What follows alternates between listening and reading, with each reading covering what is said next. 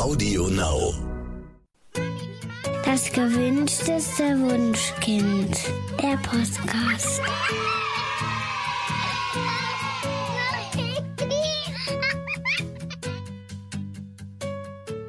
Hallo zusammen, ihr Lieben. Wir wollen heute über Spielzeuge reden. Ähm, es ist ja bald Weihnachten und die HörerInnen wollen vielleicht wissen, was sie ihren Kindern so kaufen könnten. Gibt es denn Spielzeuge, die wir besonders empfehlen können, Katja? Äh, ja, also klar, klar empfehlen wir ähm, bestimmte Spielzeuge, aber ähm, bevor wir also über die Spielzeuge sprechen, möchte ich erstmal festhalten, dass kein Kind tatsächlich Spielzeuge braucht. Also alle Kinder können auch ähm, ohne klassisches Spielzeug lernen, einfach indem sie Alltagsgegenstände nutzen, also keine Ahnung, Kochlöffel, Töpfe, Plastikschüssel, Nudeln, sowas in der Art. Und da kommen wir auch äh, schon zu der wichtigsten Regel, was Spielzeuge angeht. Ähm, die lautet nämlich weniger ist mehr. Also wenn Kinder in ihrem Zimmer vom Angebot des Spielzeugs erschlagen werden, dann ähm, kommen sie einfach nicht ins Spiel und dann ähm, fliegen sie so von wie Schmetterlinge von Station zu Station, ohne jemals in einen echten Flow zu kommen. Ähm, diese Regel einzuhalten ähm, fiel mir selbst total schwer, ähm, also oh ja, bis heute noch, ähm, einfach weil ich gern auf Flohmärkten bin und ähm, dann dort super für wenig Geld die coolsten Sachen finden kann. Und ich schenke auch so furchtbar gern. Und ähm, dann kommt es durchaus vor, ja. dass es bei uns Phasen gibt, in denen meine Kinder zu viel Spielzeug rumliegen haben. Und deshalb sortieren wir auch regelmäßig aus und ähm, verkaufen es dann selbst wieder auf dem Flohmarkt. Als meine Kinder klein waren, habe ich aber auf jeden Fall noch mehr darauf geachtet, dass die Kinder nicht zu voll waren. Also ich habe dann ähm, ganz viel ähm, so in Kisten gelagert in, in unserem Schlafzimmer, ähm, weil ich das bereit halten wollte für den Moment, wo sozusagen ähm, äh, eine, eine Interessenswelle, zum Beispiel, keine Ahnung, was Puzzle angeht, aufflammt und dann hatte ich halt schon mehrere Puzzle bei mir im, im Schlafzimmer liegen, ähm, die darauf warteten, dass meine Kinder irgendwie ähm, die, ihre Puzzleliebe entdecken. Ähm, das heißt, ich habe auch Vorrat gekauft auf dem Flohmarkt und habe das aber zwischengelagert, sodass meine Kinder nicht wussten, dass es da ist und hatte das dann aber parat, mhm. wenn sie es brauchten. So. Genau. Genau, also aufgeräumte Kinderzimmer, glaube ich, sind ganz wichtig. Ich habe auch die Erfahrung gemacht, dass ähm, das tatsächlich überfordern kann. Also meine Kinder standen dann im Zimmer wirklich voller Spielzeug und ähm, haben gesagt, ich weiß gar nicht, womit ich spielen mhm. soll. Wenn allerdings nur ein paar Sachen optisch präsent waren, dann fiel diese Entscheidung viel, viel schneller, ja. habe ich gemerkt. Ja. Lass uns doch mal nach Alter sortieren, ähm, womit Kinder so spielen könnten. Genau, also äh, Spielen ist ja der Naturzustand von Kindern, also alles, was sie lernen, lernen sie am besten und am leichtesten übers Spiel. Und ähm, äh, Babys fangen ja etwa mit drei Monaten an zu greifen und ähm, da geht es dann los, dass man als Elternteil, wenn man möchte, halt ähm, etwas kaufen kann. Also zum Beispiel ähm, ein nicht, ist ein nicht allzu schwerer Rasselring gut oder so ein äh, O-Ball. Meine Kinder hatten O-Bälle, die sie toll fanden. Ähm, oh ja, sehr beliebt. Man kann äh, dem Kind ein Kuscheltier geben oder ein Schnuffeltuch. Also damit hat man dann eben die Materialien Holz, Plastik, Stoff angeboten, das ja wichtig ist für das Kind, äh, diese verschiedenen Sachen zu, äh, was, wie sagt man, zu Erkunden. Dankeschön. Mhm, die Oberflächen ähm, zu erkunden. Ne? Genau. Aber wie ich schon sagte, also man muss da auf keinen Fall irgendwie Spielzeug kaufen. Man kann einfach alternativ auch einen Kochlöffel und einen Rührbesen und ein zusammengeknülltes Stück Backpapier zum Greifen geben und dann hätte man eben Holz, Metall und Papier angeboten. Ähm, bei uns ist meist eh viel beliebter. Ja, ja ne? total, total. Und bei uns ähm, hat sich so ein runder Holzlöffel für Honig total bewährt. Also äh, natürlich ohne Honig, ohne Honig. Mhm. man, man, darf Babys keinen Honig geben. Empfehlen, ja. äh, also nein. Äh, wir hatten so einen neu gekauften Honiglöffel, das ist so ein Holzding, was oben so ein, so ein keine Ahnung, so ein Rund, also ist oben rund und hat so äh, Streifen eingefräst. Ähm, und den kann man halt als Baby gut festhalten und man kann drauf rumkauen und also ohne Zähnchen drauf rumkauen. Und diese Rillen, die sind dann auch interessant für die Zunge zum Ertasten. Also diese, äh, ich habe dann, weil das bei meinen Kindern so der Hit war, ähm, diese Honiglöffel dann häufig ähm, verschenkt an neue Eltern und ihre Babys statt Rasselringe. Das kreative Geschenkideen. Und natürlich unbehandeltes Holz ist. Das ist unbehandelt, genau. Genau. Dann Ähm, ab dem sechsten Monat kommen unsere Babys ja dann in die wirkliche, wirklich spannende Spielphase des Ursache-Wirkungstestens. Ähm, man erkennt das häufig daran, dass sie Dinge fallen lassen, also zum Beispiel ähm, das Essen beim Tisch. Gerne Besteck, ja, genau. genau. Und, und diesen dann hinterher gucken. Ähm, und zu dem Zeitpunkt wird dann eben Spielzeug wichtig, bei dem äh, Ursache und Wirkung ausgiebig getestet werden kann. Und man wird es nicht glauben, weil das den meisten Eltern zu früh erscheint, aber so ein, so ein Hampelmann, so ein klassischer Hampelmann ist mit sechs Monaten einfach das Spielzeug überhaupt äh, bei uns gewesen. Ähm, man, zieht ein, man zieht ja an der Schnur, also das ist die Ursache, und dann hebt er die Arme und die Beine, das ist die Wirkung. Und meine Kinder haben in der Bauchlage äh, vor einem unserer Schränke ge, ge, gelegen und ich habe diesen Hampelmann dann an, an der untersten Schublade festgemacht und die haben da wirklich total viel mitgespielt und haben den geliebt. Und die meisten ähm, Eltern verschenken Hampelmänner sehr viel später, keine Ahnung, mit drei oder vier. Und da können die Kinder dann kaum noch was damit anfangen, einfach weil diese Ursache-Wirkungslernphase, die geht zwar sehr lange, die geht über mehrere Jahre, aber die ist dann meistens schon vorbei. Und ähm, mit sechs Monaten fängt die aber gerade erst an. Das heißt, so ein Hampelmann ähm, ist in diesem Alter total toll. Und das gleiche Prinzip verfolgen auch diese Blink-Quietsch-Plastikspielzeuge, die es ähm, in den Läden zu kaufen gibt. Und wenn da ein Kind auf einen der, dieser vielen Knöpfe ähm, drückt, dann fängt das Teil an zu blinken oder Musik zu machen oder was auch immer. Also es ist auch wieder Ursache-Wirkung. Ne?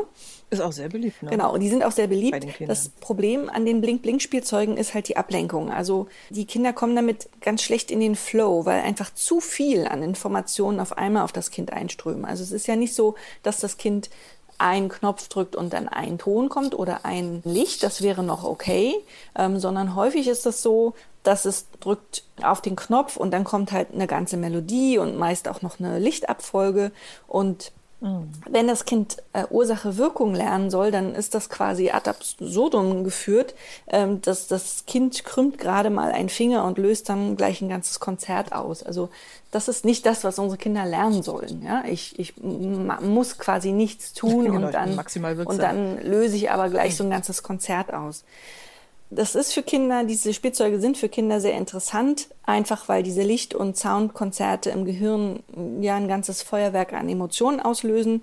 Also Kinder sind fasziniert von diesen Spielzeugen, ohne Frage. Das heißt aber nicht unbedingt, dass wir sie ihnen anbieten sollten. Also jedenfalls nicht die, die so ganz viel äh, Input dann, dann geben, sondern so ein einfacher hm. Rasselring, wenn ich den in der Hand habe und, und meine Hand schüttle und dann macht es leise, ja, dann ist das auch Ursache-Wirkung. Oder ich klopfe mit, mit meinem Honiglöffel auf den Boden, ja, also ich äh, mache meine Hand äh, so und dann macht es kronk, kronk, kronk und dann ist das auch Ursache-Wirkung. Aber es gibt ja auch ganz viel im Haushalt, was äh, ein ähnliches Ziel verfolgt, ne?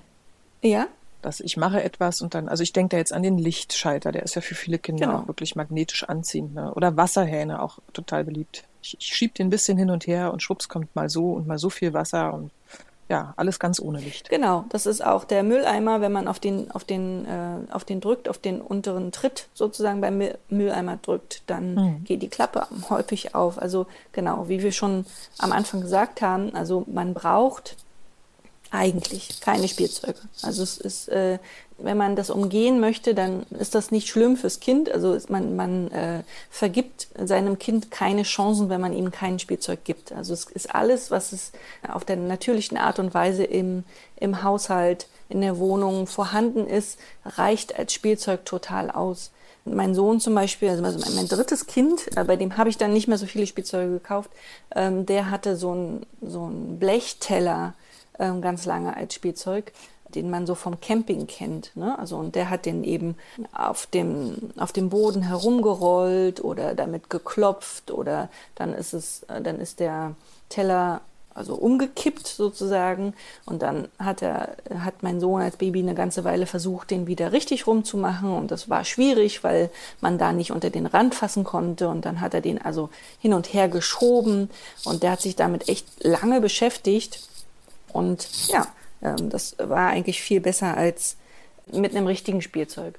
Und weil du sagtest, dass, dass es im, im Haushalt man Dinge findet, also zum Beispiel auch äh, die Schublade auf und zu machen oder sich die Finger einklemmen an einer Schublade, ist Ursache-Wirkung.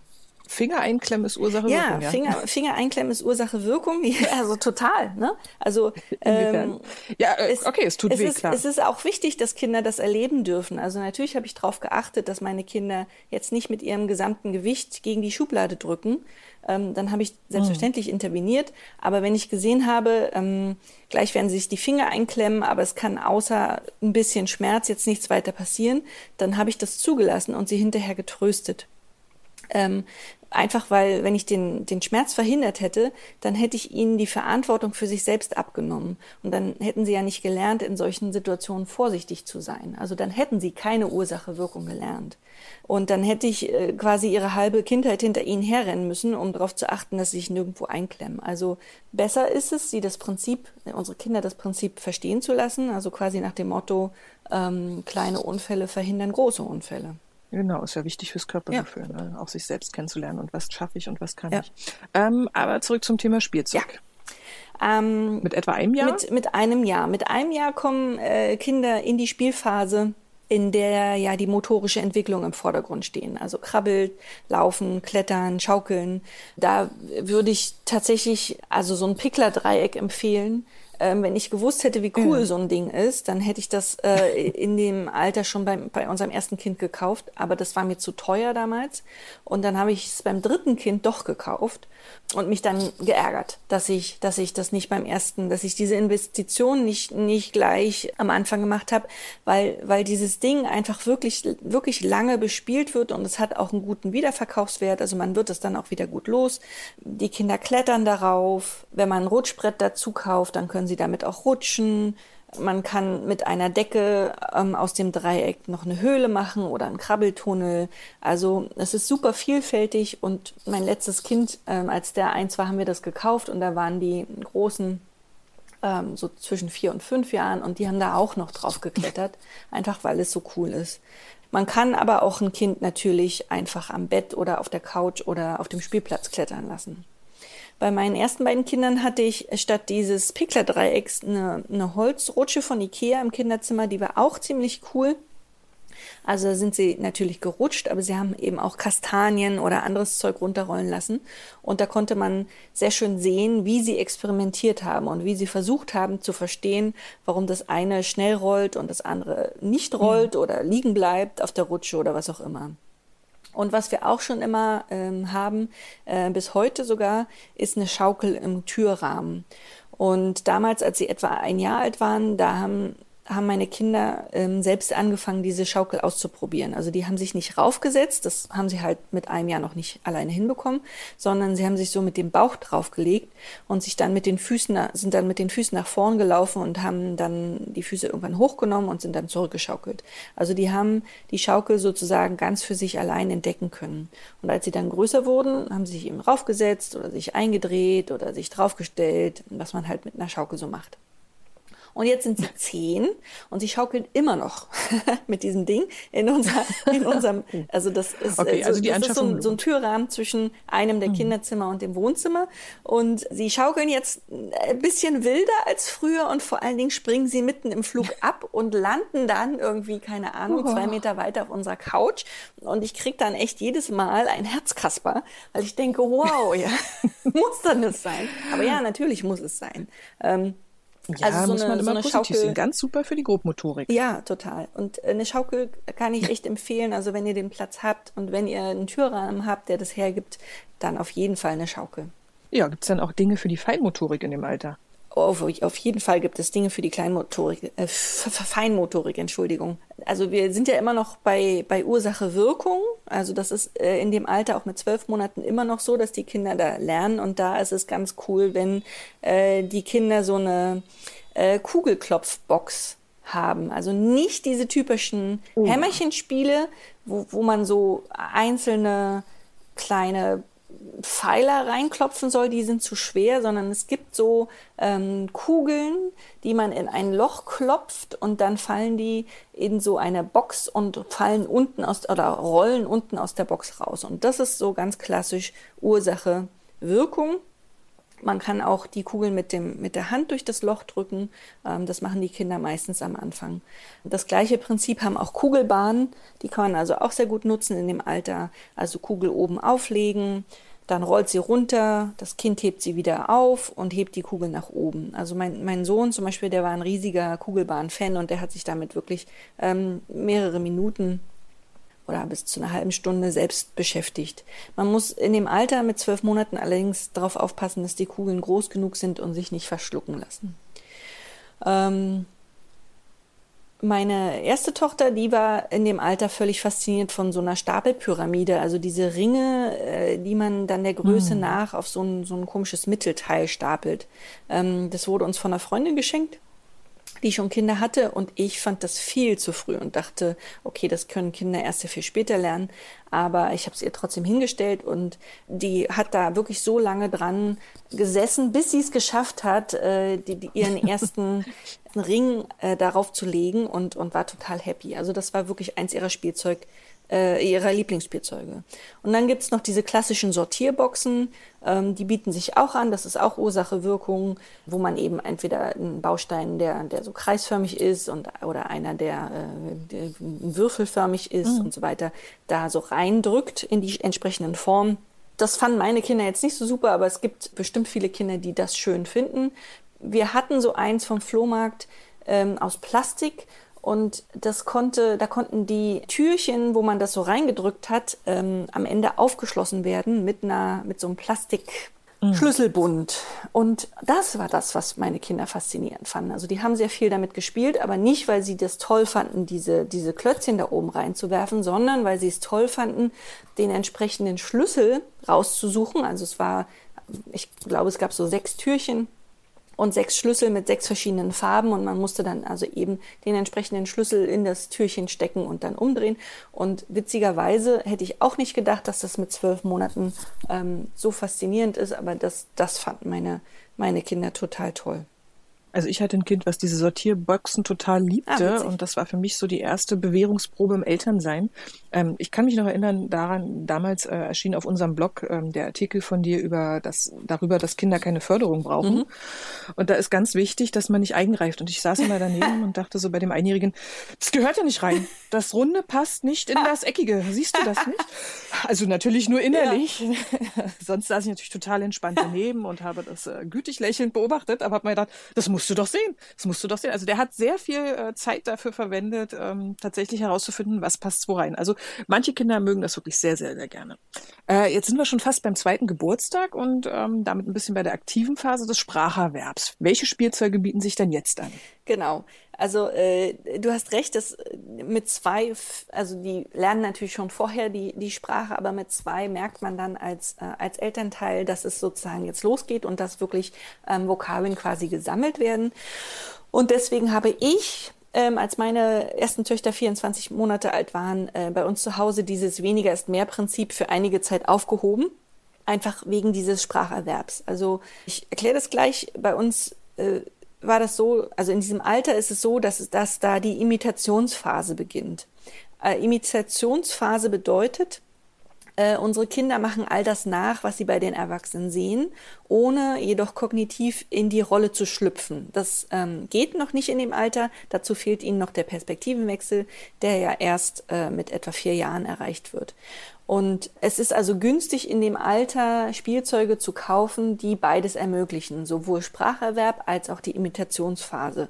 Und da ist es also ganz klar, dass sozusagen zum Beispiel eine Kinderküche ähm, mit dem mitsamt des Zubehörs ähm, total gut sind oder auch ein Einkaufsladen.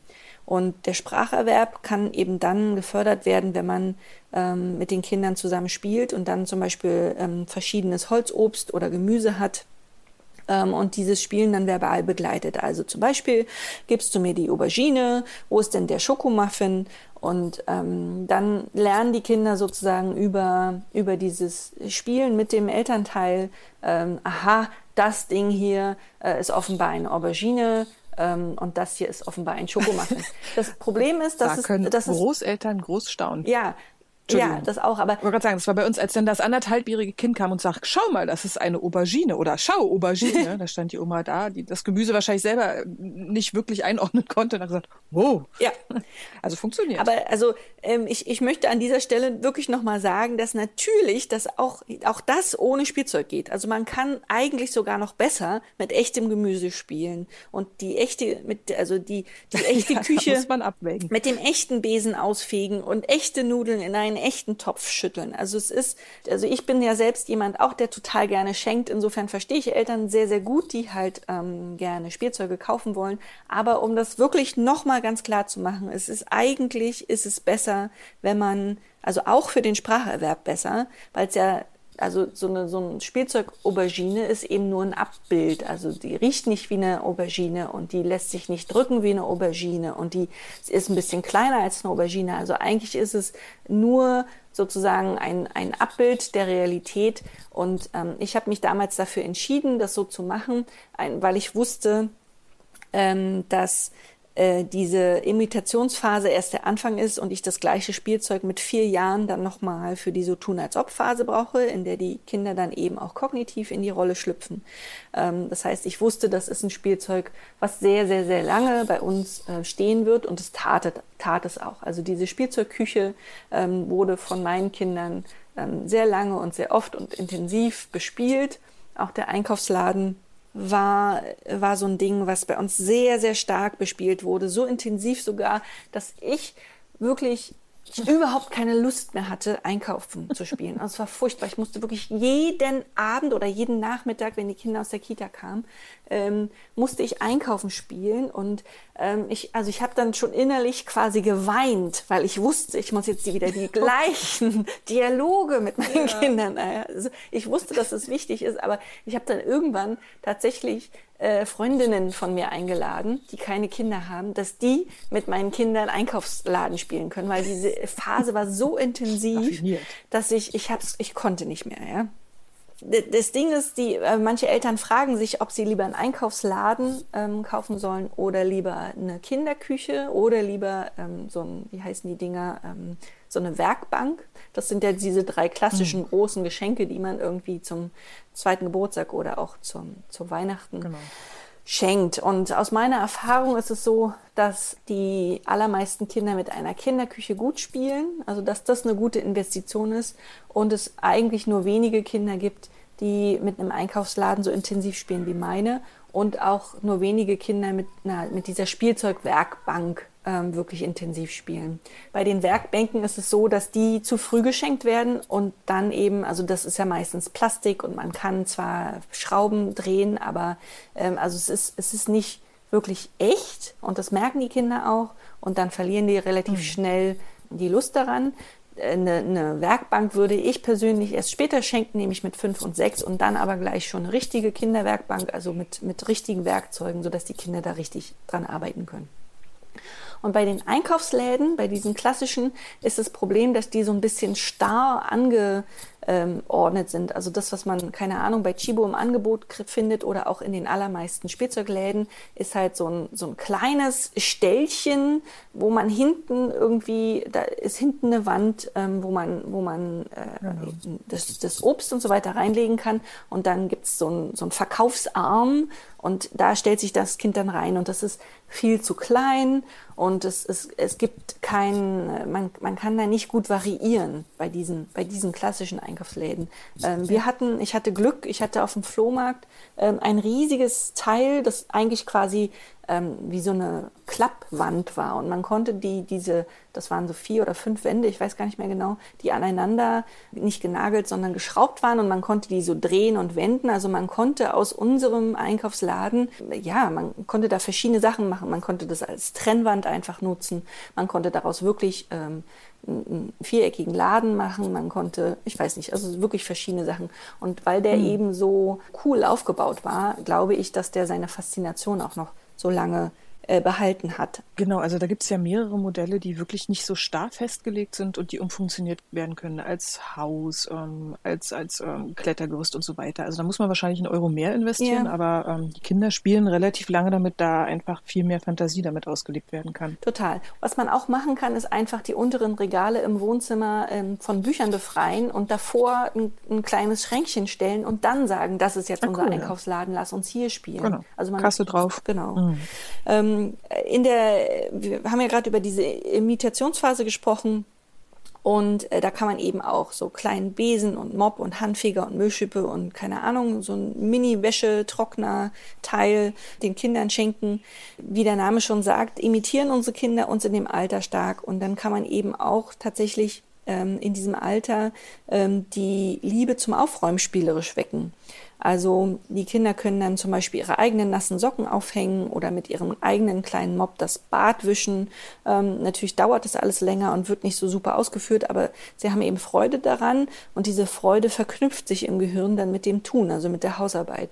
Und das sollte man echt nicht mhm. unterschätzen. In dem Alter wollen unsere Kinder noch das machen, was wir machen. Und wenn man da anfängt und das unterstützt und, und sie mit Freude eben da punchen lässt oder, oder aufhängen lässt, auch wenn es nicht so schön aussieht, dann legt man da den ersten Grundschein dafür, dass die Kinder eben mit Freude später ähm, das auch noch weiter tun. Meine Kinder zum Beispiel haben in dem Alter auch alle mit mir gemeinsam gekocht.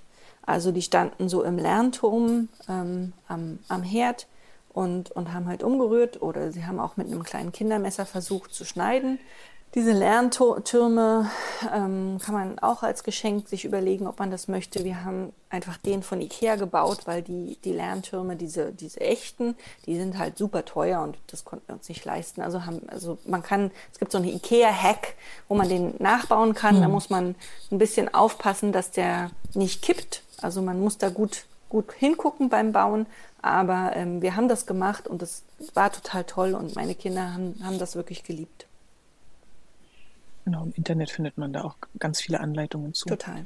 Ähm, du hast schon gesagt, als deine Kinder drei waren, hast du das Spielzeug relativ radikal weggeräumt. Warum eigentlich? Mm, ja, also ähm, mit drei Jahren äh, beginnt halt die Konstruktionsphase. Und die allermeisten Kinder äh, in diesem Alter spielen nicht mehr wirklich mit ihrem Spielzeug. Und das war bei meinen Kindern auch so. Also die haben das aus dem Regal gerissen, wirklich alles ausgekippt. Die haben äh, aus, aus, aus ihren Regalen die Kisten, die Spielzeugkisten ähm, rausgenommen und dann ausgekippt, irgendwie auf einen Haufen gelegt und dann sind sie weggegangen. Ja, so. Und, und das war das Spiel. Es war furchtbar. Auch eine Form von Spiel. Ja, ja. genau. ähm, und ähm, ich fand es ganz gruselig, also nicht gruselig, ich fand es halt nervig, weil ich das halt dann mhm. äh, mit ihnen zusammen wieder aufräumen musste oder auch ohne sie, weil sie halt keine Lust hatten. Also ich habe gemerkt, das ist kein Spiel. Und dann habe ich halt recherchiert und dann habe ich also festgestellt, das ist die Konstruktionsphase in dem Alter. Ähm, und man kann in diesem Alter mit drei etwa, also wenn man bemerkt, die Kinder spielen nicht mehr mit ihren Spielzeugen, sondern sie reißen sie nur noch raus und legen sie auf einen Haufen, dann kann man das ganz radikal weglegen alles und dann fangen die Kinder eben an, äh, kreativ zu spielen. Also man kann ihnen, also meine Kinder haben zum Beispiel ähm, unsere Küchenhandtücher sich geschnappt und auch die, diese Plätzchen ähm, Formen, die man so äh, zu Weihnachten braucht und sind dann, haben hm, die ja, in der genau. Wohnung säuberlich aufgereiht und, und Plätzchenwanderung gespielt. Ich weiß bis heute nicht, was Plätzchenwanderung sein soll, aber meine Kinder haben da tatsächlich über Stunden, sie haben sich über Stunden mit dieser Plätzchenwanderung beschäftigt, ja. Also sie haben einfach ähm, diese Küchenhandtücher auf den Boden gelegt und dann da diese Plätzchen raufgelegt und dann haben sie ein neues Küchenhandtuch äh, fünf Meter weiter hingelegt und also quer durch, den, durch die Wohnung.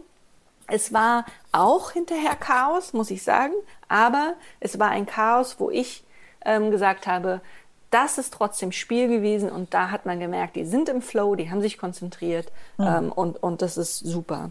Ähm, was auch häufig passiert, äh, sind, dass Kinder eben im Waschbecken Experimente machen, also zum Beispiel mit Toilettenpapier, Seife und Wasser.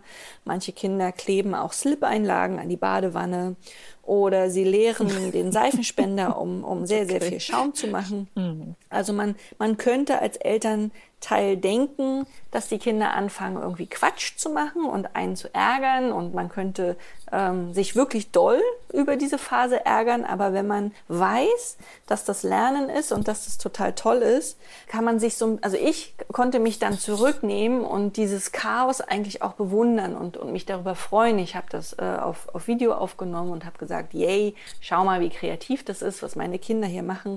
Und äh, in der Zeit habe ich relativ viel ähm, so äh, Klebestreifen, wie heißen diese Dinger, Tesafilm, ähm, bereitgestellt. Also sowas habe ich immer da gehabt und das brauchten die auch ganz viel. Mhm. Da wurde ganz viel mit äh, zusammengeklebt. Äh, man kann äh, einfach Kissen und Decken bereitstellen. Ähm, ich habe in der Zeit tatsächlich auch ähm, extra Seife, also Flüssigseife für meine Kinder ähm, gekauft, damit ich mich nicht ärgere, dass meine Seife da irgendwie benutzt wird. Und äh, es ist, es ist einfach, also wenn man, wenn man diesen Ärger überwindet und sagt, okay, das ist jetzt Lernen und das ist, das ist wichtig, dann ist es wirklich schön und man kann sich doll darüber freuen, weil so ein Feuer, so ein Feuerwerk an Fantasie und an Flow, ja, also die Kinder sind da richtig drin, mhm. ähm, das, das sieht man echt nur noch selten. Ihr müsst einfach für euch überlegen, ähm, was sind eure No-Gos, also was möchtet ihr nicht? Also ihr möchtet vielleicht nicht, dass das mm, Wasser aus der Badewanne auf den, auf den Badboden kommt. Gut, dann ist das ein No-Go, dann müsst ihr das so kommunizieren. Aber wenn ihr damit leben könnt, dass zum Beispiel eure Slip-Einlagen benutzt werden, um die irgendwie äh, an die Kacheln zu kleben, ähm, dann lasst das zu. So, und wenn ihr in dieser Phase nicht äh, ganz und gar ohne Spielzeug leben wollt, dann eignen sich für die Konstruktionsphase natürlich ähm, Dinge, mit denen man konstruieren kann. Also Bausteine zum Beispiel ähm, waren bei uns sehr beliebt. Ähm, diese Kappler-Bausteine, die so komplett alle gleich aussehen, waren bei meinen ersten beiden Kindern beliebt und mein drittes Kind, der, der mochte diese ganz stinknormalen Bausteine, weil er die aus der, aus der Kita kannte. Lego Duplo ähm, war bei uns über mehrere Jahre wirklich der totale Hit. Da haben meine Kinder ganz viel mitgebaut. Das ist ja Konstruieren. Ähm, oder auch Puzzle, Puzzleteile ähm, müssen, müssen ja auch zusammengesetzt werden. Also das ist auch Konstruieren. Ähm, meine Töchter haben Puzzle geliebt, mein Sohn überhaupt nicht. Ähm, dafür hat er, wie gesagt, sehr viel mit Bausteinen gebaut. Und ähm, dieses Lego Duplo, das hebe ich definitiv für meine, für meine Enkelkinder auf. Ich muss mal jetzt angeben, ich habe auf dem Flohmarkt nämlich einen ganzen Haufen dieser hellblau durchsichtigen Duplo-Steine gefunden. Und ähm, die sind so, so, so cool. Ja, also die sind die total sind selten. Man kriegt die eigentlich immer nur einzeln ja. in einem Set. Und ich habe irgendwie von, genau. von, von, von einer anderen Mutter so einen richtigen Haufen, die hat es irgendwie einzeln zusammengesucht auch, einen richtigen Haufen dieser tollen Bausteine bekommen. Und ähm, das war so cool, weil meine, meine Kinder waren da zu der Zeit in der Anna- und Elsa-Phase und die haben halt mit diesen durchsichtigen oh, blauen Duplosteinen halt so richtige bauen. Eispaläste gebaut. Und diese, ich werde diese Steine definitiv für meine Enkel aufheben oh. und ich oh. werde die coolste Oma aller Zeiten. So. Ja. So. Ach so. Das steht schon mal fest. Und was ich auch total empfehlen kann, sind, also das ist wirklich tatsächlich, was ich jetzt gleich erzähle, ist, dass das Spielzeug bei uns äh, in, in der Familie gewesen, ähm, von sehr, sehr klein bis immer noch jetzt, sie sind zehn. Äh, und zwar heißt das Macformers, das sind so Magnetbausteine. Ähm, das sind eigentlich so Plastikteile in Form eines Quadrats, ähm, Dreiecks, Parallelogramm, keine Ahnung, irgendwie verschiedene Formen.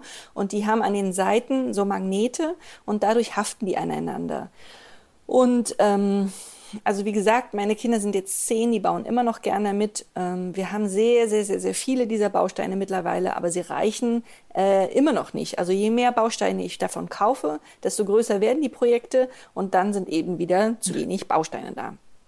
Ähm, was ich super finde an den Dingern ist, es, äh, dass die das 3D-Denken sehr stark anregen, ähm, einfach weil die Kinder beim Bauen gucken müssen, also die Quadrate, die passen alle einander, aber wenn du dann noch ein Dreieck mit einbaust, dann kann es sein, dass äh, das eben nicht passt. Und ähm, ich, ich, bin immer wieder fasziniert, wie toll ähm, die Kinder auf was für tolle Lösungen kommen. Und dann, also äh, man kann dann auch äh, zum Beispiel Räder dafür kaufen. Ähm, und meine Kinder bauen äh, da lange Limousinen mit oder, oder große, im Moment sind irgendwie so Roboter, werden da riesige Roboter mitgebaut.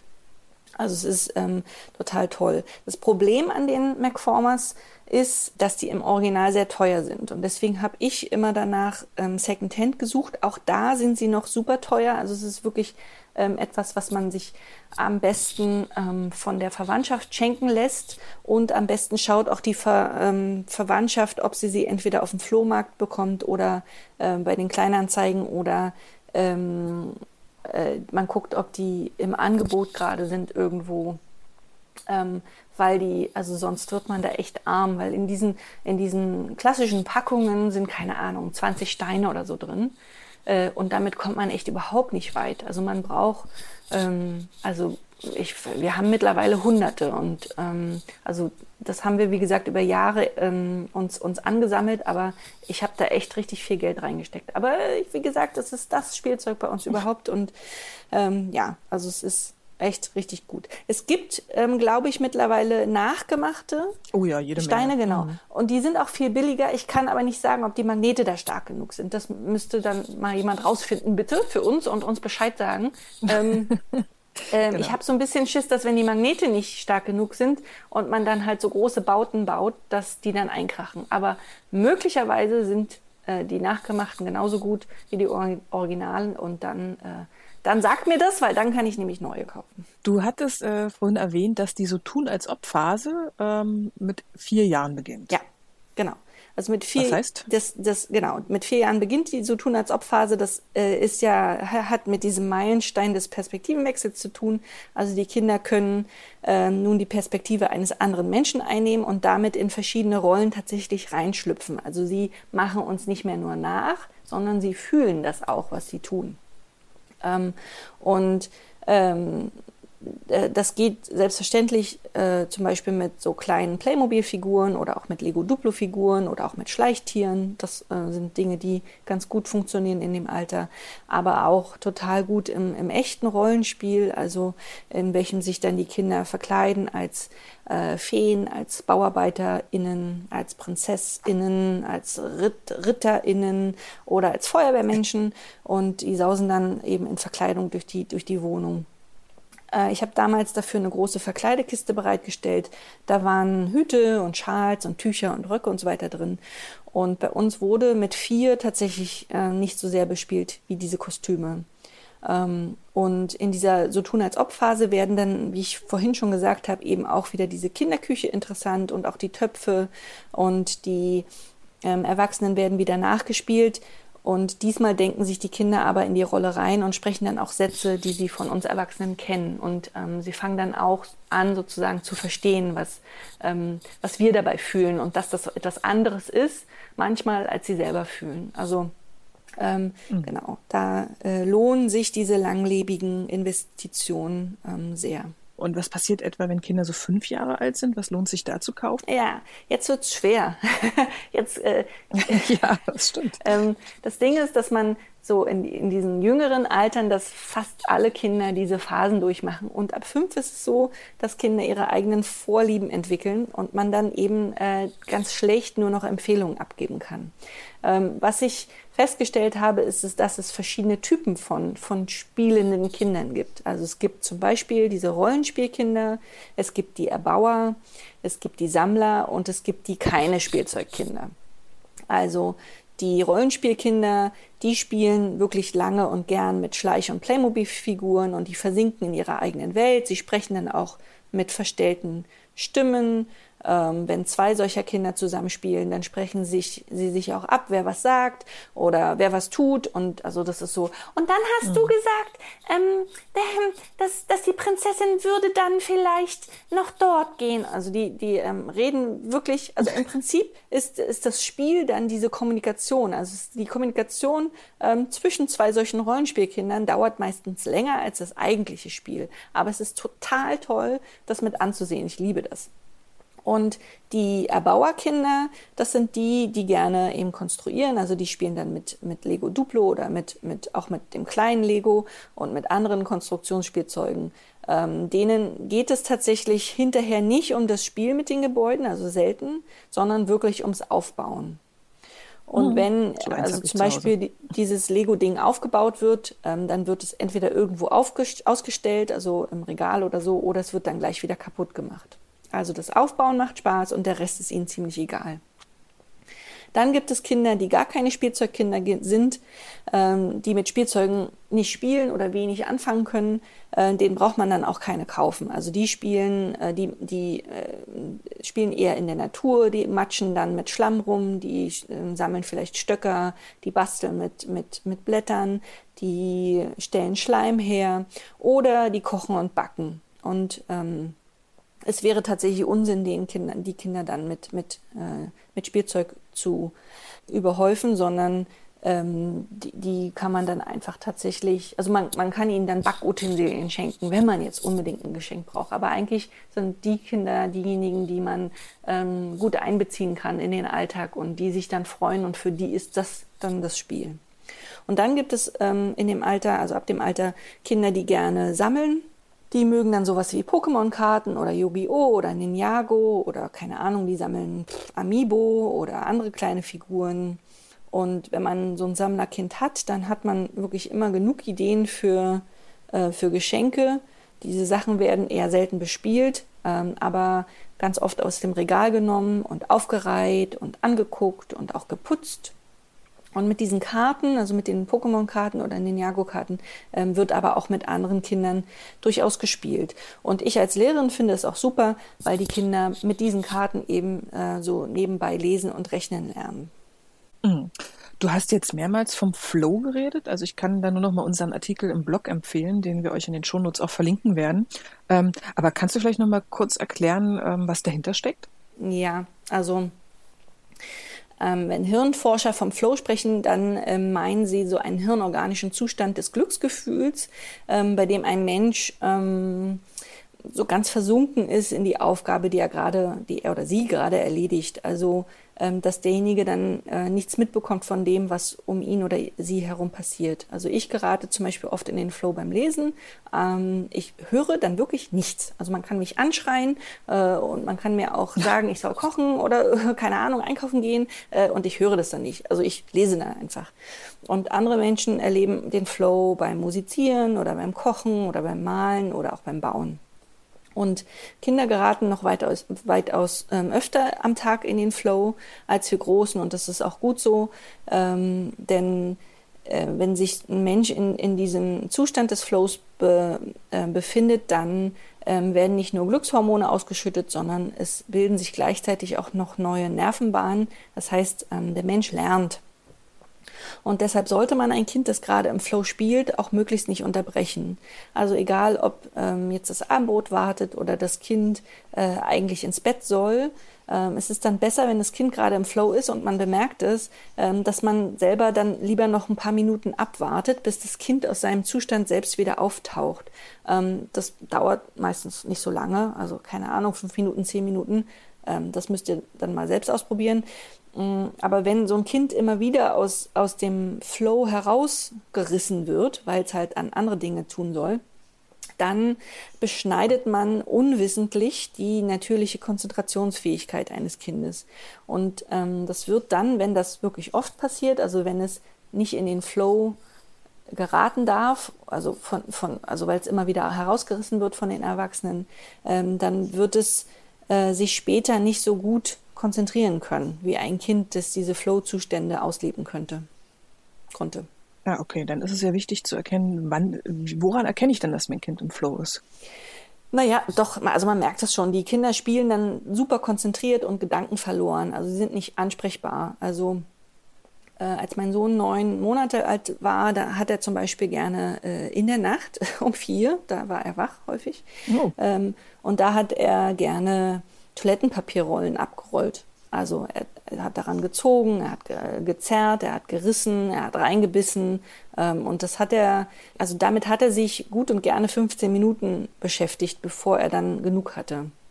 Und ich habe ja vorhin schon äh, diesen Metallteller erwähnt, mit dem er gespielt hat. Das, da war er so etwa fünf Monate alt und den hat er eben übers Parkett geschoben, ihn gedreht, ihn angeleckt, angeleckt ihn scheppern gelassen.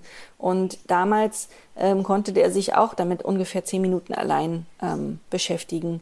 Oder ältere Kinder versinken gern im Spiel mit kleinen Autos oder beim Buddeln im Sandkasten oder beim Matschen in einer Füst, äh, Pfütze. Also man, man sieht ihnen dann an, dass sie sehr ernsthaft bei der Sache sind. Also wir, wir Menschen haben eigentlich mhm. einen angeborenen heiligen Glauben an die Ernsthaftigkeit des Spiels. Ähm, also äh, die, die Kinder sehen, bei, wenn sie im Flow sind, nicht irgendwie äh, happy aus, sondern die sehen wirklich konzentriert aus. Und sie sind, ja, sie sind so ein bisschen in sich, äh, also sie sind so ein bisschen in ihrer Welt. Und ähm, ja, ähm, leider, leider wird das auch an, an der Schule oder in der Kita ähm, häufig nicht gesehen und dann eben kaputt gemacht, was schade ist. Also ähm, es wäre super, wenn noch mehr erwachsene Kinder in, in dem Flow einfach lassen würden für den Moment. Weil wirklich, es dauert nicht lange, es sind, dauert vielleicht fünf Minuten, vielleicht zehn Minuten und dann merkt man, dann, dann, dann blinken die Kinder plötzlich und, und gucken so hoch und so nach dem Motto, huch, wo war ich denn jetzt gerade so? Und, und dann weiß man, aha, okay, jetzt sind sie raus aus dem Flow und jetzt kann ich sie wieder ansprechen und jetzt kann es gerne ins, in die, keine Ahnung, ins Bett gehen oder jetzt kann es zum Abendbrot kommen oder was auch immer. Okay, das scheint mir total logisch, Kinder am besten im Flow zu belassen. Gibt es denn noch andere Sachen, äh, mit denen ich Kinder fördern kann? Hm, ja, also du kannst halt ähm, den, den Neigungen deines Kindes folgen und ähm, es äh, damit spielen lassen, was es jetzt gerade fesselt. Also ähm, die allermeisten Eltern haben bestimmt schon gemerkt, dass es so Interessenswellen gibt bei ihren Kindern. Also ein paar Wochen lang sind zum Beispiel Bügelperlen der Hit und in jeder freien Minute wird daran gearbeitet. Oder ähm, das Kind malt und malt und malt und dann ähm, ist es wieder vorbei und es widmet sich dann in den nächsten Wochen etwas anderem. Also wie ich vorhin schon gesagt habe, waren es bei uns Puzzles. Also meine Kinder haben ähm, sehr, sehr, sehr viel gepuzzelt, meine Töchter, ähm, und zwar den ganzen Tag lang und die haben halt immer wieder nach neuem Nachschub verlangt. Und den hatte ich ja, wie gesagt, auch glücklicherweise zu Hause, ähm, weil ich da äh, meistens auf dem Flohmarkt auf Vorrat eingekauft habe. Also ich habe quasi im Blick, ähm, was in den nächsten Monaten und Jahren vermutlich ihr Interesse wecken wird. Und dann kaufe ich das für kleines Geld und lagere das erstmal im Schrank oder in der Kiste. Und ähm, wenn dann eine Interessenswelle startet, dann äh, bin ich vorbereitet und kann das Material relativ schnell bereitstellen und bin dann eben auch flexibel. Mhm. Und als mein, bei meinen Kindern eben diese Phase startete, von der ich vorhin schon gesprochen habe, ähm, in der sie immer zu einkaufen spielen wollten, da habe ich halt ähm, in diesem Moment den Einkaufsladen, äh, den Kaufmannsladen ähm, besorgt. Und damals waren das noch Monate hin bis Weihnachten und der Geburtstag war auch gerade vorbei. Und trotzdem habe ich ihn aber aufgestellt und dann eben mental als Weihnachtsgeschenk gezählt und zum Fest gab es dann eben nur noch Kleinigkeiten. Aber das war wichtig, weil das Interesse eben gerade äh, meiner Kinder im Spätsommer am Einkaufen war. Und hätte ich das Geschenk jetzt noch, hätte ich mit dem Geschenk ähm, noch bis zum Winter gewartet, dann wäre diese Interessenswelle schon längst vorbei gewesen. Und mit diesem hm, Vorgehen, also mit dem Abwarten, was, was, worauf haben die als nächstes Lust und aber schon dem vorbereitet sein, ähm, unterstütze ich eben äh, den natürlichen Lernprozess. Also ich gebe nicht vor, mit was sie sich beschäftigen ähm, sollen, sondern ich warte wirklich ab, was von ihnen kommt. Und oft sehen sie, haben sie damals im Kindergarten oder jetzt in der Schule einfach etwas gesehen und wollten es dann auch zu Hause probieren. Ähm, eine meiner Töchter zum Beispiel wollte mit vier kochen lernen und ich glaube, mittlerweile weiß jeder, dass ich nicht so die Heldin am Kopftoch, äh, äh, Kochtopf bin. Und deswegen habe ich sie in dem Alter dann eben ähm, nachmittags zu einem Freundespaar ähm, gegeben, bei dem der, der eine Mann ähm, sehr gut, gerne und gut gekocht hat. Und dann hat sie eben damals mit ihm zusammen gekocht und mit auch mit echten scharfen Messern ähm, gehandwerkt und sie hat mit ihm geplaudert und hat halt nebenbei kochen gelernt in einer sehr schönen, für sie angenehmen Atmosphäre. Und dabei werden eben nicht nur diese Glückshormone im Kopf ausgeschüttet, weil sie sich mit dem beschäftigt, was, sie, was ihr momentan wichtig war, ähm, sondern nebenbei wurde dann eben auch ihre soziale Kompetenz und auch ihr Selbstbewusstsein gefördert der Trick ist sozusagen abzuwarten, ähm, was das Kind möchte und dann eben das auch anzubieten und dann aber auch dabei zu sein. Also wir haben ja in unserem zweiten Buch diese fünf äh, Säulen guter ähm, Beziehung ähm, aufgeschrieben und eins ähm, eine Säule ist den Interessen des Kindes Beachtung schenken und die zweite Säule ist mit dem Kind das gemeinsam tun. Also man, man spielt dann eben mit dem Kind äh, Kaufmannsladen, obwohl man das dann schon nicht mehr möchte oder man spielt eben mit dem Kind Yogi-O-Karten, ähm, auch wenn man, wenn man das selber vielleicht jetzt nicht so extrem prickelnd findet. Ähm, also man, man lässt sich sozusagen auf diese Interessenswellen des Kindes ein. Ich habe eine Freundin in Hamburg, deren Kind ist ähm, jetzt auch zehn, er ist so alt wie meine Kinder. Und die haben jetzt, ähm, ich, ich glaube, über vier Wochen lang Steine bemalt und diese Steine dann ausgesetzt oh. ähm, in der Natur und die Steine wurden dann gefunden von anderen und das, da gibt es irgendwie eine Facebook-Seite, wo man äh, dann kommentieren kann und dass man das gefunden hat und wie schön es ist und so. Und ähm, diese Freundin, finde ich, macht es besonders gut. Also die lässt sich immer ganz stark darauf ein, was ihr, was ihr Kind äh, gerade macht. Also der mochte eine Weile lang Pokémon-Karten und dann hat sie eben diese Regeln gelernt und hat mit ihnen das gespielt und konnte auch die ganzen äh, Pokémon-Namen auswendig und so weiter. Also ähm, dieses, ja, also die, dieses Interesse und das gemeinsame Tun, ähm, das, das ist eine ganz wichtige Sache. Mhm. Ähm, was meinst du denn, wie oft sollte man denn die Spielzeuge grundsätzlich austauschen? Naja, eben dann, also tatsächlich, wenn eine Interessenswelle abebbt, dann, ähm, das merkt man ziemlich gut. Also dann, wenn, wenn jetzt das Kind zum Beispiel Bügelperlen mochte, dann werden ähm, am Ende die Bügelperlen nur noch auf dem Boden verteilt oder ähm, äh, wenn das Kind immer malen wollte, dann äh, wird das Bild zwar nur noch begonnen, aber dann ähm, jetzt nur noch lustlos oder kurz gekritzelt und dann kann man als Elternteil die entsprechenden Spielzeuge tatsächlich ruhigen Gewissens wegpacken. Also ich verkaufe die meistens mhm. dann gleich wieder auf dem Flohmarkt. Ähm, ich behalte ähm, ein, zwei Dinge entweder für den Fall, dass das Interesse nochmal aufflammt oder auch ähm, ähm, weil ich, weil wir ja noch ein drittes Kind dann hatten, also ähm, um zu gucken, ob der das dann mochte oder eben für meine Enkelkinder. Ähm, ähm, aber die, dass, dass äh, ein Interesse nochmal wirklich aufgeflammt ist, ist es bei uns ähm, tatsächlich ähm, sehr, sehr selten vorgekommen. Das heißt, eigentlich macht man nichts falsch, wenn man, ähm, wenn diese Interessenswelle vorbei ist, ähm, dieses Spielzeug dann gleich wegpackt. Also meinetwegen erstmal auf den, auf den Dachboden oder in den Keller oder in die Kiste im Schlafzimmer, ähm, um sicher zu gehen, dass das nicht vermisst wird. Ähm, denn manchmal gibt es Spielzeuge, von denen ich denke, ähm, die, ja. die, die, werden nicht mehr bespielt und wenn ich die dann aber wegpacke, dann, dann bemerkt das eins der Kinder sofort und sagt, wo ist denn? Und dann weiß ich, okay, das habe ich falsch eingeschätzt. Ähm, und, und das muss dann wieder raus. Also, aber diese, dieses klassische, hier ist ein Puzzle oder Anna und Elsa Phase oder Mia und Mi Phase oder Pokémon Phase. Es gibt ja so Dinge, die einfach klassisch normalerweise viele, viele dieser Kinder durchlaufen. Ähm, wenn jetzt diese Mia und Mi Phase vorbei ist, dann ist sie vorbei. Dann kommt die wahrscheinlich nicht nochmal wieder und dann kann man eben auch die Dinge ja. davon ähm, wieder verkaufen und, und wenn man die, die, die Sachen weggepackt hat, ähm, dann schaut man einfach, dann macht man als Elternteil erstmal nichts. Also ich würde dann erstmal nichts anbieten, sondern gucken, ähm, worauf das Kind dann als nächstes Lust hat. Ich äh, biete selten etwas an. Ähm, also ich habe ähm, äh, Programmierspielzeug angeboten, als das eine Kind ähm, Interesse daran ähm, gezeigt hat. Ähm, und da da, da bin ich, also das war sozusagen auch mein Wunsch, dass das sozusagen das bei uns ähm, passiert.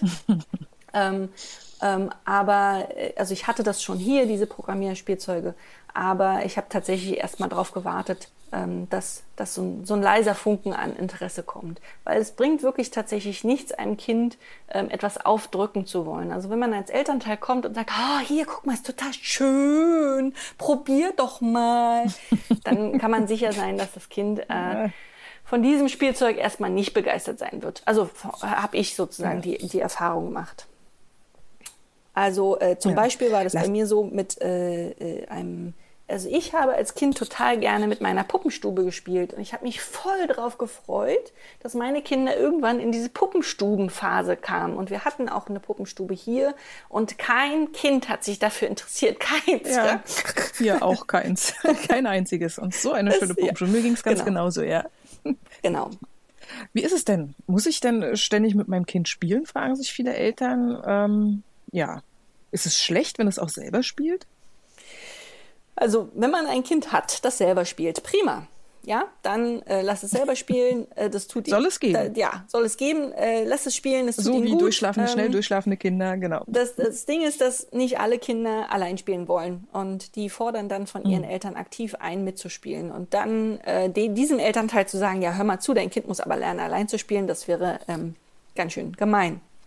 Denn es ist ja nicht mhm. so, äh, dass die meisten von uns äh, das nicht schon versucht hätten zu sagen, hier, äh, probier mal. Also äh, ich, ich sag's mal so, es stärkt die Beziehung, wenn man sich darauf einlässt und mit Kindern spielt. Ähm, und ich empfehle allen Eltern, die irgendwie nicht so eine dolle innere Sperre haben. Also ich zum Beispiel kann ganz schlecht spielen mit meinen Kindern. Ich habe so eine innere Sperre. Ähm, mir wird sofort langweilig und ich kriege echt schlechte Laune, wenn ich spielen soll. Ähm, und ich weiß also, wie schwierig das ist für manche Eltern, mit ihren Kindern zu spielen.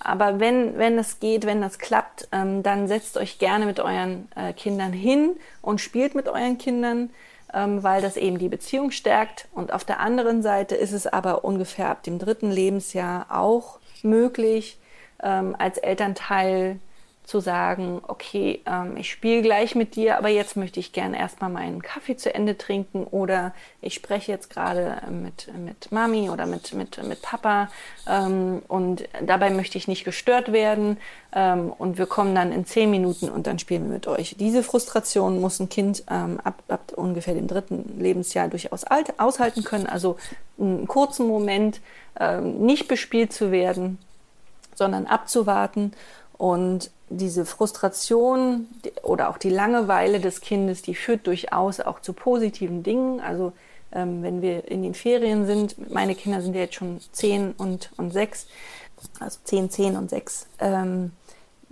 ich, ich biete wenig an und ich habe, also meine Kinder sind erstmal durchaus ähm, gelangweilt und frustriert. Aber aus dieser Langeweile ähm, entsteht ganz häufig was Tolles. Und dann ähm, wenn, wenn so, sie sozusagen in, diese, in dieses Machen gekommen sind, dann klinke ich mich auch ein und sage, aha, okay, das ist cool, ähm, das, ähm, ich würde gerne mitmachen, darf ich so.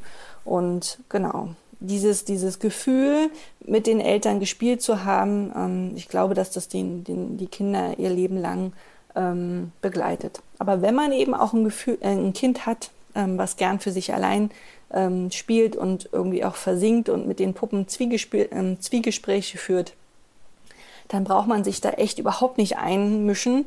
Ähm, das, das ist für das Kind genauso wunderbar, ähm, wenn es eben da in diesen Flow kommt, als mit, mit den Erwachsenen dann zusammen zu sein. Also ähm, es ist total gut und man muss eben individuell aufs Kind gucken, was ihm gut tut. Also ja. wir brauchen nicht die Entertainer für unsere Kinder sein. Ähm, sie dürfen sich auch mal langweilen, aber es ist äh, für unsere Kinder es ist sehr, sehr schön, wenn wir mit ihnen zusammen in ein Tun kommen.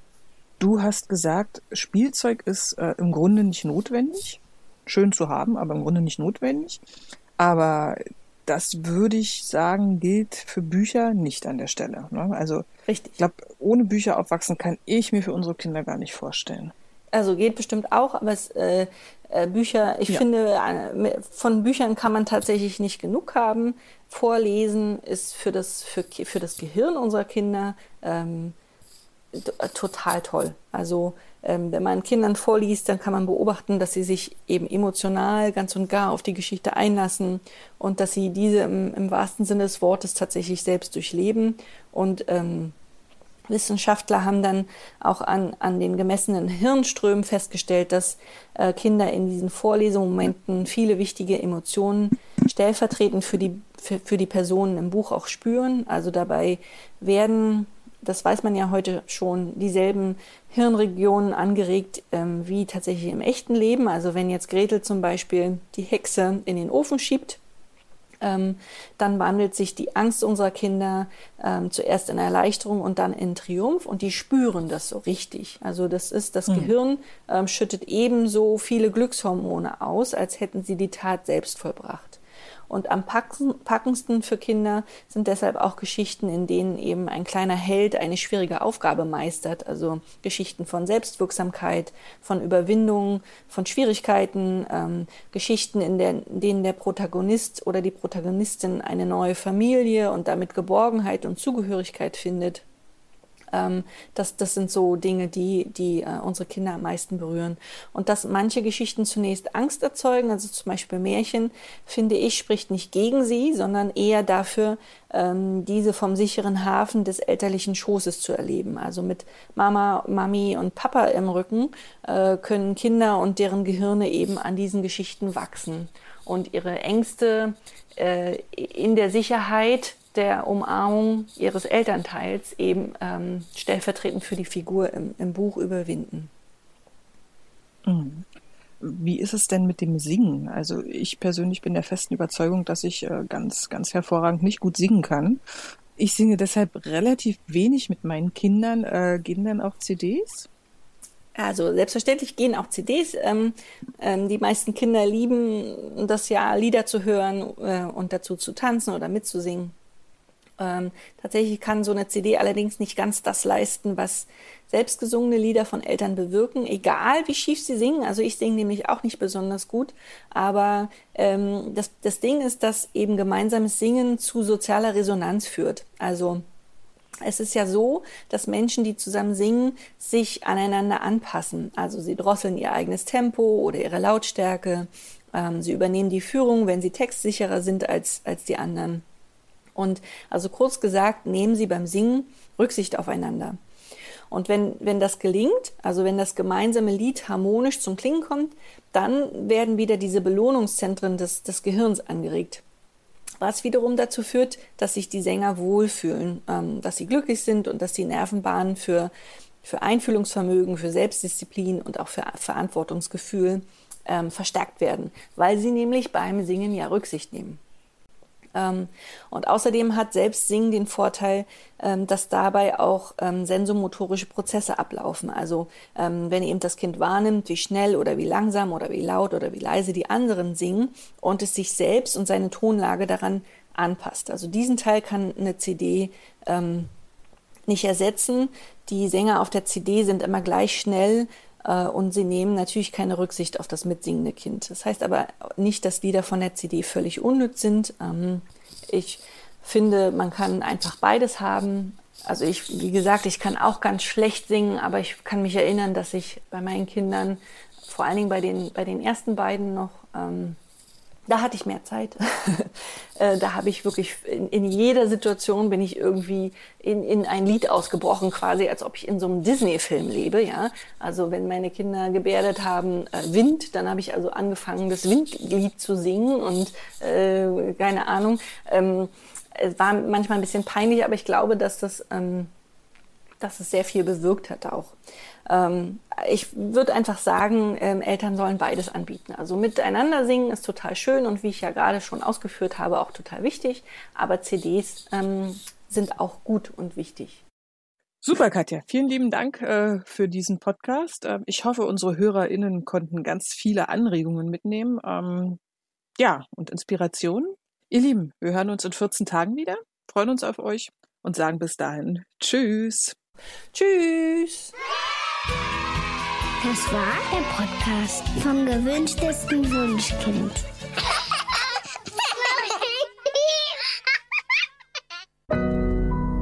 Audio Now.